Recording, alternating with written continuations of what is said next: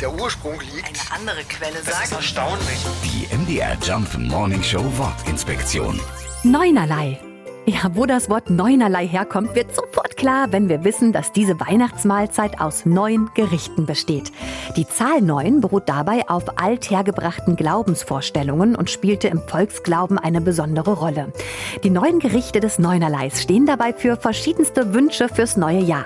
Bratwurst zum Beispiel steht für Erhalt von Herzlichkeit und Kraft. Salz soll mit seiner Schärfe die bösen Geister vertreiben. Kompott soll uns das Leben versüßen und Hirsebrei bedeutet viel kleines Geld. Oft lag auch ein Geldstück im Brei und wer es löffelte, der sollte reich werden.